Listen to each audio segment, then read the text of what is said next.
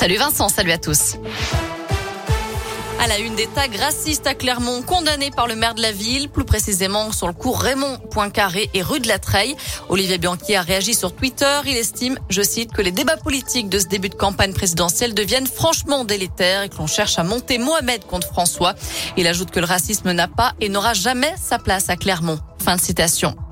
Un homme de 34 ans contrôlé par la police ce week-end dans le quartier du Mazet. Sur lui, les fonctionnaires ont découvert trois barrettes de résine de cannabis. À proximité, ils ont également saisi 8 grammes d'héroïne. Placé en garde à vue, le mis en cause s'est déclaré être simple consommateur. Un étudiant de 19 ans en garde à vue après avoir lancé un œuf sur Emmanuel Macron en pleine visite du CIRA, le salon international de l'hôtellerie et de la restauration près de Lyon. Le président a reçu un œuf qui a rebondi sur son épaule. Il s'est écrasé au sol un peu plus loin. Le jeune homme suspecté d'être à l'origine de ce tir a été immédiatement exfiltré du salon par les services d'ordre. Il est entendu en ce moment pour violences volontaires aggravées sur personne dépositaire de l'autorité publique. Emmanuel Macron qui annonce une bonne nouvelle aux barmaids, serveurs et garçons de café. Les pourboires payés par carte bancaire dans les cafés et les restaurants seront défiscalisés. La mesure sera mise en œuvre dans les prochains mois. Objectif, redonner de l'attractivité au secteur qui peine à recruter.